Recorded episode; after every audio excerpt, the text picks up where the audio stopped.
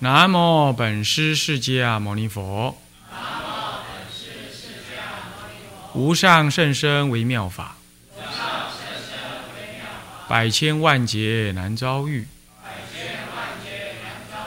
我今见闻得受持，愿解如来真实义。二课灌输，各位比丘、比丘尼，各位沙弥、沙弥尼，各位居士，大家阿弥陀佛。阿弥陀佛。啊，请放掌。哦，我们上一堂课呢，啊，跟大家玄谈了这个招募二课啊，哎，它为什么是重要的啊？那么呢，呃，那么从一个呃折伏我们现前烦恼为修道的要务、修道的重点这个角度来切入，让大家了解，那就是在平常作为一种熏修。作为一种内熏的啊法门，同时也是建构这个道场、这个道风这个很重要的所依。啊，那么我们提到这样，那么呢，当然这里头也顺便，当时也上一堂课也特特别提到了啊，也不是说出家的每一个人都能够那么样子完整的精进，那所以说每一个人都有参差。再怎么精进的人，也偶尔也会有懈怠的时候，所以这种情况呢，就用着一个所谓的共修的这种方式啊，来熏每一个人的意志，让他呢不至于因为自己的意志薄弱啊，算了，今天啊我不上殿啊，不上殿是不可以的啊，时间到了，板一打了，你就得上殿。啊，香灯就得去准备啊，维诺就得要去准备啊，那么的月众也得怎么样啊？谁都得上来，等等啊。除了执事啊有事情忙以外，哦，你就要上殿。人家都在上殿，你不上殿，你好意思啊？所以它能够造成一个什么呢？我们想懈怠而不可能呵呵 的这样子一个什么一种一种力量哦，所以这也是早晚二课，它具有一种形式性的。啊，约束也具有这样。然而，约束不是目的，是你要真正在这招招募二课当中得利益，真正培养了能够降服现前烦恼，能够向于未来解脱啊，能够每一天自利利他这样子的一个能力呀，真正熏养训练出来啊，真上上来，这才是目的的。从这个角度来说，当然，依着的道场的不同啊，这个共修的招募二课的这共修的内容呢，也不尽说哦，都一定是怎么样子。这当然也不尽然，确实是。所以，我们如果从一个佛教的一个发展来看，中国佛教发展来看，早先佛教在魏晋南北朝的时候，是比较有历史可看的。呃，出家人的共住呢，啊，并没有所谓的丛林，他就是一群人共住。丛林的所谓规矩，事实上呢，是唐之后啊，宋朝才比较强力的建立了。唐朝当然已经有了，但并不是今天所看到这种规矩。因此，规丛林的样子既然就不同了，那共修的方法其实也也不一样。像天台的共修方法，主要就是以忏法。跟止观，这个为共修，他们也是有早晚的，这是可以我们从这个国清百录里头呢看到，里头有有早晚的几礼拜怎么课诵的这个内容。有关于这个呢，呃，日本比瑞山呢，他也依着天台法华三昧忏，把它精简一下，那加减一点什么东西，也就形成他们比瑞山的日本比瑞山天台中专用的课诵本。我最近还去翻了一下哦，它有它那个样子，啊，那大部分就是天法华忏的内容，那增减一下，这样，哎，它就形成了那这个宗派的专有的招募二课。那么呢，净度中其实也有他的招募二课，所以各宗各派依着他道场的需求不一样，刚开始形成的共修的时候，会都是以他们各自的。宗派的目的呢，在那里共修的。所以那个唱诵的内容也好，或者修的内容也好，都不一定是都是唱诵，也不一定。啊，这一点我们得也得清楚。所以，所谓的招募二课，在他原来的样子，在中国发展的原来汉传佛教原来发展的样子是没有一定样子的，是没有说一定是什么内容的。这一点呢，呃，是事实。可是。到了唐中唐之后，天下的丛林呢，大大的建立了起来。天下的出家人呢，有了所谓的参访的这样子的一个，呃，这个这个优良的传统了。这个从佛世时代本来就有了。然后他在丛林里慢慢的，丛林各地的丛林建建设越来越完备，并且制度也越来越健全的时候。就属于丛林的相互参学呢，也就渐渐的形成了什么？形成了一种风气。这个时候参学的时候呢，呃，参学是纳子参学，道场固然不动，可是这个参学就形成了像是什么呢？像是呃，这个这个中间是一个人的参学，就变成人流，人来人往，那人来人往就会把。笔触的内容带往此处，再把此处带往笔触，就会变成各道场的那种修行的内涵，就有了交流，就有了交流。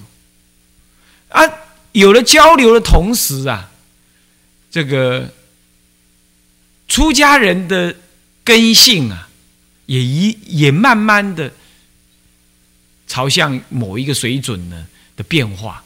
我们不能讲低落，而是说比较某种程度呢，他需要去吸纳越来越多从别地方来、临时来的这些出家人，而这些出家人呢，他不一定跟我们原来的修行法门呢完全一致，或者是说他带来了一些哦其他道场当中修行的法门的一些看法，那也可能慢慢的时代流转当中被这原有的这个道场的人呢，哎。所了解并且吸收，渐渐的、渐渐的，从各个丛林的修早晚二课的内容不同啊，透过这些纳子的互相的交流之后，以及方便之后啊，为什么叫方便呢？你想想看，我这个道场有这样的唱诵，或有这样拜，可是今天来了二三。二三个人、四五个人，我就得要再教他。哎，你要照我们的样子哦，那就得再教一教。明天呢，这个人过来了，哎，又得要再教一教，教一教。就对道场本身来讲，也有他少分的不便。倒过来说，我这道场如果学了我这一套，到了他那边去，我又得另外学这么一套。修行贵在什么？贵在专一。慢慢的，道场与道场之间彼此也体会到了，说我这边人过去你那边，你们过来我这边，都弄的是不一样的话，那修行的专一性呢，也就渐渐的也也就也就不一致，就会形成了一种什么呢？一种人员在流通上面的困难。我今天在你这边学的这些，明天到那边又不一样了。这个因此，丛林跟丛林之间的交流，人的人员间交流，就形成了这种。内在的困惑，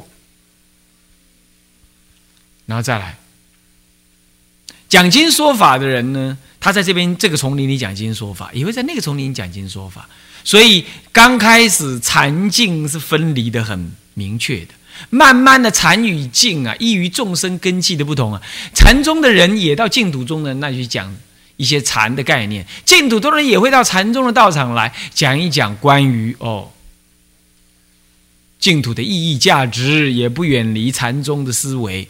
再来到了这个呃明明朝的时候，四大师通通讲求是禅净双修，而他们的人格、他们的道行、他们的社会社会的呃的的的受到的尊重等等，使得他们所强调的禅净双修呢，受到了天下丛林广大的响应。好了，像这样的种种原因呢。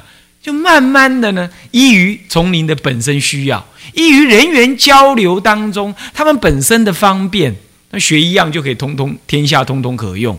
再来也依于这个法师在各个道场当中讲经说法的这个思想上的交流，也渐趋于统一。慢慢慢慢的呢，丛林里呢就开始也禅净双修的观念也就现前了。而中国的佛教主要就是两大宗：禅与净、密、台、显跟唯识宗。唯识宗几乎不曾独立一个宗，在今天。那么台天台宗跟所呃跟这个嗯华严宗呢，它有很大的包容性。因为在天台，我我在讲天台，我不是讲到吗，在天台的角度来看，无一经无一法，不在就近的中道实相之下，总是什么呢？总是有先后差别而已，有对根基的不同，藏通别圆的不同而已。它的最究竟的，那就是藏教的究竟义，也就是佛的最大的密意，中道实相。所以，就这个立场来看，他并不会排斥乃至于禅宗，除非讲到深刻的教理当中的观法不同，他们才会有对立。至于说对于经的一项的看法，对于念佛的意义，禅宗因为也被净土宗所融入，也讲禅净双修，而天台宗从一开始本来就天台跟净土就双修的。哎，所以大家应该没有疑问吧？在呃《法华三昧忏》里的呃发愿忏悔劝请随喜回向发愿，这发愿悔智者大师就叫我们要发愿往生极乐了，是不是？所以天台宗本来对这个也没有什么困扰，而而而天下丛林主要以禅宗，禅宗又融合了净土宗，而一般老百姓呢也转成了见念净土宗。到了明朝后期之后，几乎天下丛林通通禅净双修了。有禅堂，同时也有禅堂，有有有有有有有念佛堂了，也都这样了。所以这种情况使得到底早晚课要修什么，大家的见解就越来越一致了。天台宗不会有太多的意见，那么呢，禅宗跟净土宗又相融合，因此慢慢的禅门日诵里头就有了弥陀经以及念佛。那么呢，又融合了什么？融合了我们大乘佛法普遍，大家都各宗各派都接受的什么呢？一些重要的咒语，以及施食的法门，这是密宗。发愿呢，很多用到了发愿的祭文呢，呃，比如说早上的那个呃早上的官文呢，很多用，所谓用楞严经以外，也用了华严经，这都是中国各宗各派所共尊的经典。所以这样子才融合起来。你今天看到的什么呢？的课诵本有两大项，一个是早课、晚课，一个是属于佛期的部分，再来一个就是属于早课、晚课的定日常定课的部分，另外一个属于应用佛事的那一部分。你看，无非就是什么？无非就是见王立牌位，呃，这个超见回向，呃，阳阳阳世的人，或者是佛期。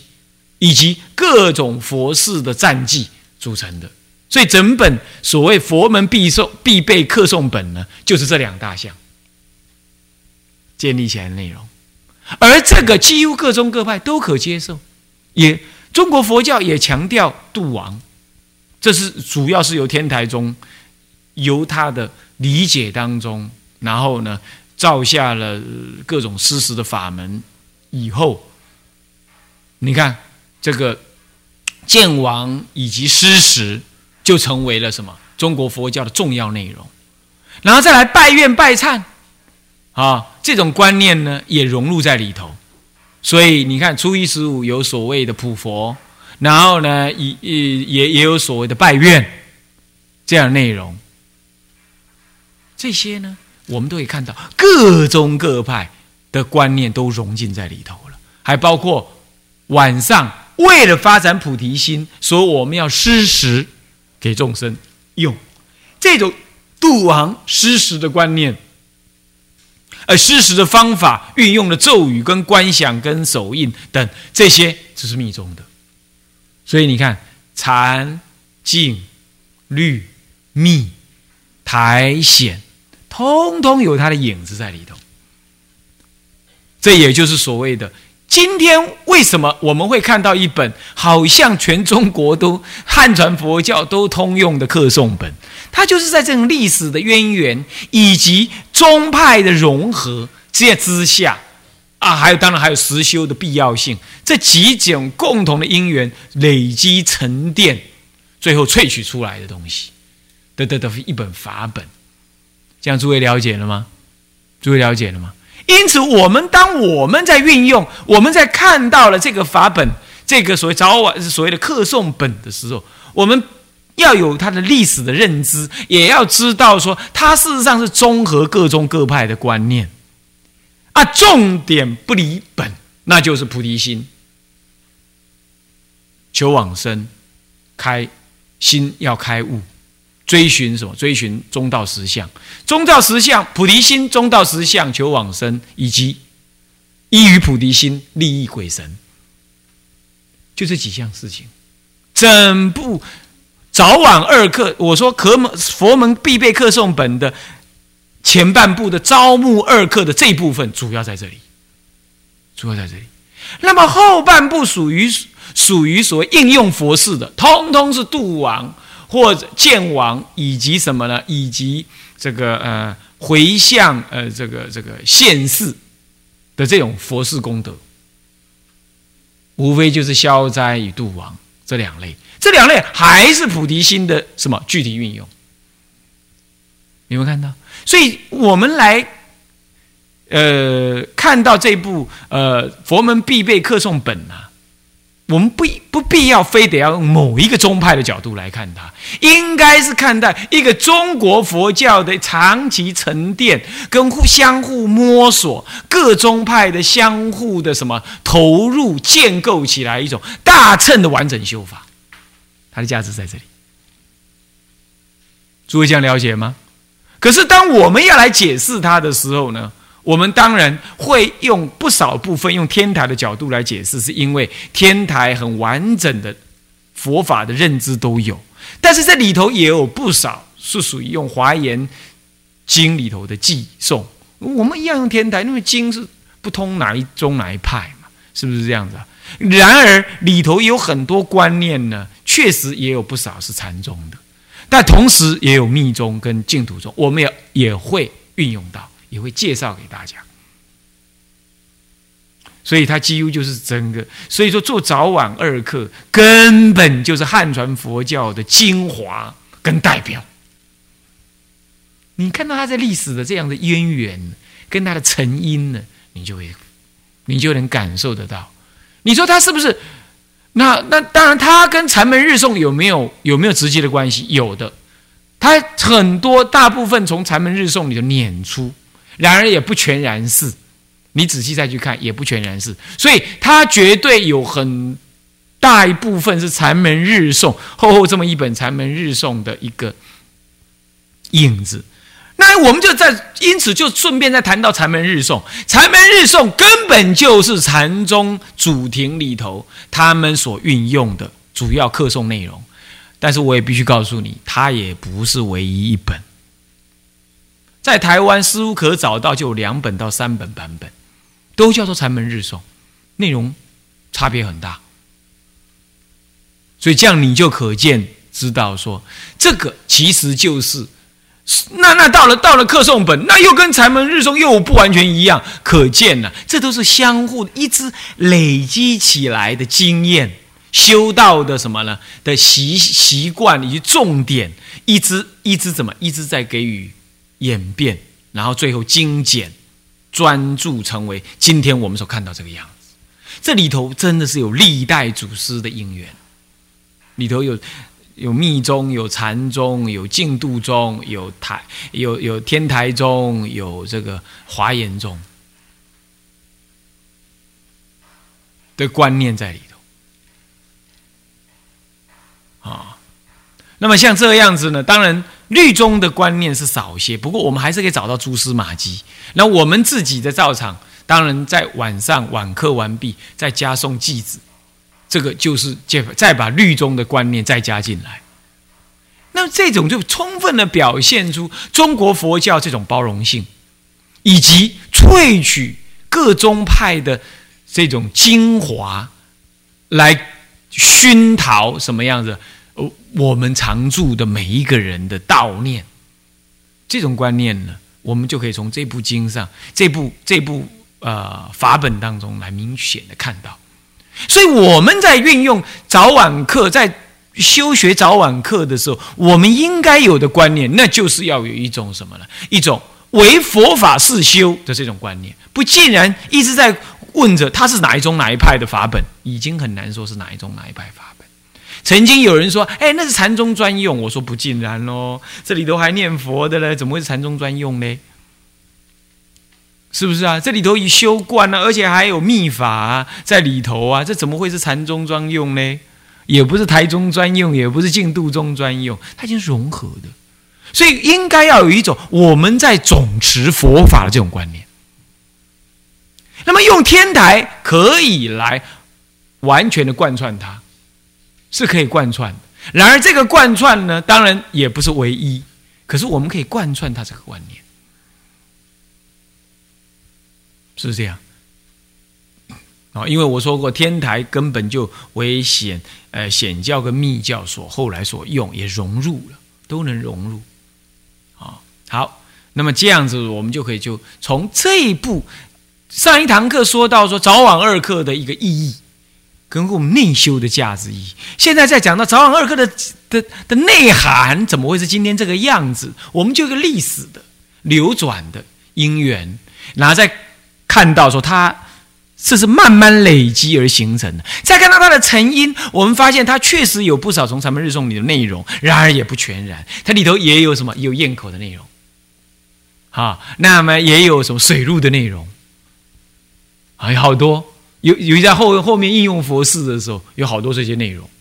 那么呢，里头有我说过了，有密宗的内容，这根本压根儿压根儿就跟禅门日诵无关的。好，也有净度中更更别提，甚至于里头还融入了什么？融入了灵岩山在民国时、民国前、清末之后呢？灵岩山寺的惯用的佛期的的的的那个什么了？的那个仪式，也在也收入在里头。也收入在里头。到了民国以来，这样子的这基本没变，所以没有再增减了，基本没有增减。所以你有没有看到这里头真的是禅教律秘境，几乎都通通通有啊，是有。所以我们要用更广大的心量来看待它，看待它。这是整体的看。那么接下来再来看到说，哦，那它的内容到底为什么这样排比？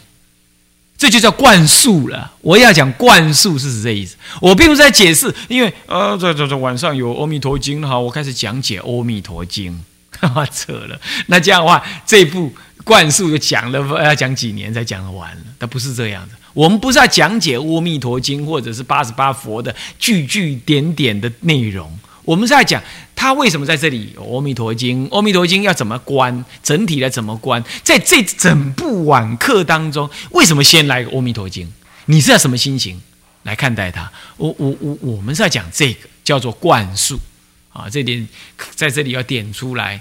我们的这次课程招募二课的灌输的课程的目的是这样啊，讲法内容是倾向是这里。当然，最后我要说，我是从广泛的意义的，从中国古德以及道场的从古到今慢慢演变，为什么要共修，以及为什么最后会是这个内容，这样从大的范围讲讲到这里，我想我们告一段落。接着我们再讲说，那又为什么现在要来讲这个招募二科呢？这当然跟着我们僧团共住理念是有关的啊。僧团共住理念里头的刚开始第一年。啊，是以一个安顿期为主。到了二三年呢，就是范拜的学习二课的完整的学习跟熟练啊，以及呢整个生活的一个重新啊，这个这个这个检讨调整的时期。那么也可以说，这个时期就是准备酝酿出足够的能量，将道场当中大家共住的价值要开始发挥的一个准备期。会在道场共住之后的第二年开始。那么这样子要干什么呢？这样要做些什么事情呢？就是把道场的共修建立好。这都是有有理论的，也有次第的。要你你道长没有共修，你将来说道长要要什么弘法利生，呃，要什么建立呃学院制度啊，要怎么样？那通通没有实修为本。那要共修，免不了的就是唱诵、礼拜、诵持、观、修禅观等等这些叫做共修嘛？是不是这样子啊？若静若动，若唱若默。是不是这样子啊？有默默就专心这样观想，啊，有唱诵的，好，也有动的啊，要拜啦，要走啊，啊，怎么样？也有静的静坐，是不是这样？这就是共修，无非就身仪，就身口来说，就身口意来说，有动有静，有语有默，语语言的语啊，有唱有默了，也可以这么讲。那么呢，就心上来讲，也有观，就是无非就是观想、忏悔等等这一类的。是不是这样子啊？而这些是又要大家来共修，那你说大家没有训练好，你怎么共修啊？哩哩啦啦，是不是这样子啊？那这样子是不行